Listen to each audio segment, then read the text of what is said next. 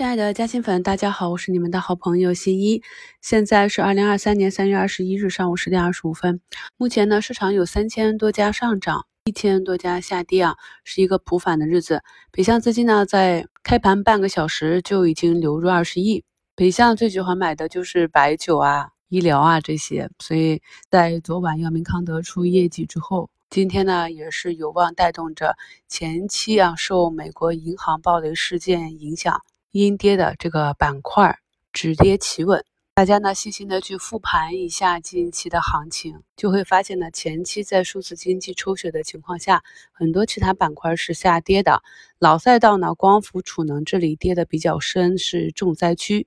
今天呢盘面上是发生了一些变化，在昨天三大运营商。电信、移动、联通大跌之后，尽管呢电信呢在竞价的时候有一个向下调空的缺口，也非常迅速的补缺，所以大家要理解一下这个缺口的力量以及补缺的必要性。今天呢，基本上这数字经济的中军呢是一个震荡止跌的状态。那这个板块内的个股呢，在昨天仅仅是一天的调整的情况下，目前呢很多都翻红了。像游戏板块扩散的昆仑万维，目前已经上涨了百分之十一。数据安全，奇安信、申信服上涨百分之四，云服务器游客的百分之四点六，基本上呢百分之八十都是红盘。那今天呢，在数字经济红盘的情况下，发生了跟以往不同的现象，就是我们去看啊，像五粮液、贵州茅台这样的前期一直下跌的白酒，估计又是被外资买了起来。宁德时代呢，在昨天再创。三百六十八的新低之后呢，目前也是站上了五军。前期持续下跌的家居这里啊，三棵树啊、兔宝宝、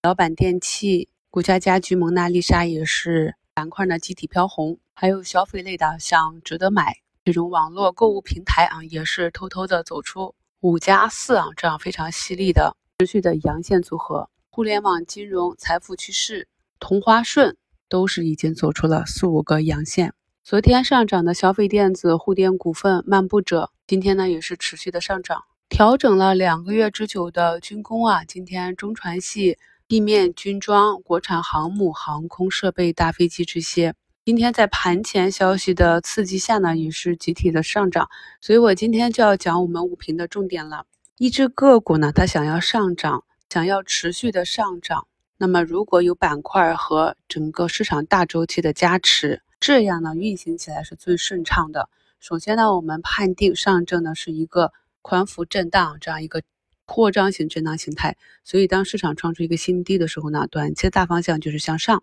然后呢，板块呢在持续的调整过程中是需要政策或者消息面刺激，配合资金发起攻击。所以呢，我们做个股的时候呢，一定要顺势而为。如果呢是埋伏。一个更大的周期，那么对于短期的下降事态呢，我们心中要有数，这样才能够做到呢不慌乱啊。大家看一下图一呢，这个是近期调整比较深的 CIO 大医药。它在二零二一年七月十六日创出一百七十一点九七的这样一个高点，然后经历了三百个交易日的震荡整理啊，这中间是有反抽反弹的，最终呢最低跌至六十七点二元，跌幅呢达到接近百分之六十。这就是我跟大家讲的，我们在做盘的时候一定要认清个股和市场的大周期。如果是在这样的大周期里面，你只能去找到一个短期超跌反弹的机会。而剩余的时间呢，都是空仓观望。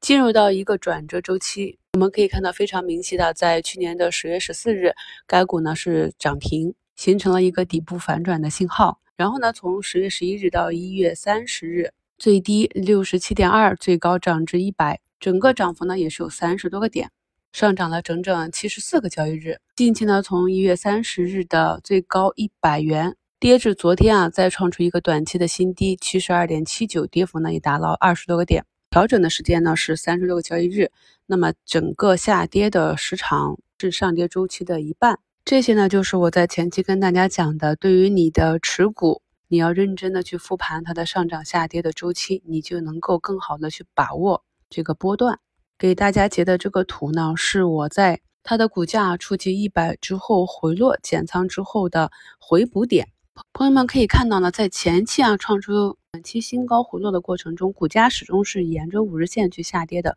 并没有止跌的迹象。那这个时候呢，沿着下方的支撑均线去进行回补，是属于底部的左侧回补。给大家画了前两个圈啊，都是根据个股回调的幅度以及技术的支撑位去进行的回补。回补之后呢，股价又继续下行，受到了短期的利空影响，股价呢又下跌了十一二个点吧。我在前面回补仓位的时候讲过，我们分配给个股的仓位呢，一定是要计算好的。建议呢，最后预留百分之二三十的仓位，等到底部右侧信号出现再去打入，这样呢更有助于我们的持股。如果股价短期的回调发生超跌，跌幅呢强于预期，那么此时的心态呢就不会慌乱，而是以啊又可以捡到便宜的筹码这样的好心态去替代。就是我在常年啊长线持股中。总结的一些方法心得，希望能对朋友们有些帮助。那么，所以可以看到，该股昨天发出业绩报之后，今天呢，仅半个多小时的成交量就已经超过了昨天，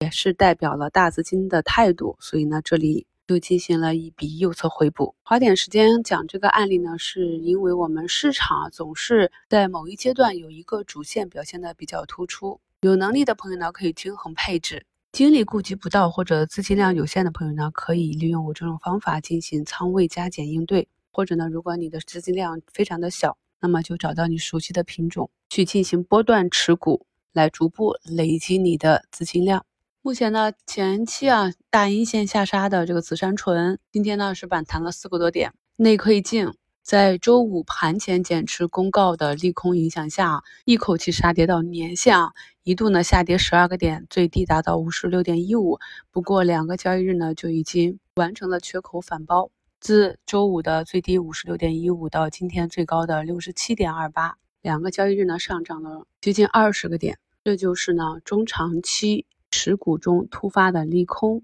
给长线选手带来的短期套利的机会。市场上呢，总有个股会突发的大跌，朋友们可以回顾一下我过去呢对这些大跌的讲解，哪一些呢是短期的机会，哪一些是不确定的，哪一些是大概率确定性的利空。复盘来看的话，我们当时的判定都是相对比较准确的。尽管呢前期在数字经济的初雪下啊，很多医疗、医药、医美板块呢表现呢比较疲弱，但是啊我在。过去的节目中啊，一直说坚定的看好这些赛道。那在二零二二年十月二十九日呢，也给大家进行过医药产业链的解读及细分行业的分析。我们市场上呢是有六百九十六个板块，而我们放到新米课程里面进行过产业链和公司分析的呢，无非是二零二一年的新能源汽车、锂电池电解液啊、光伏储能这块，然后是猪肉的猪周期，再就是二零二二年的硬科技、科创板。医药、医美啊，所以整体我们持续看好的板块是不变的，也是尽所能的给大家进行了极致的精简。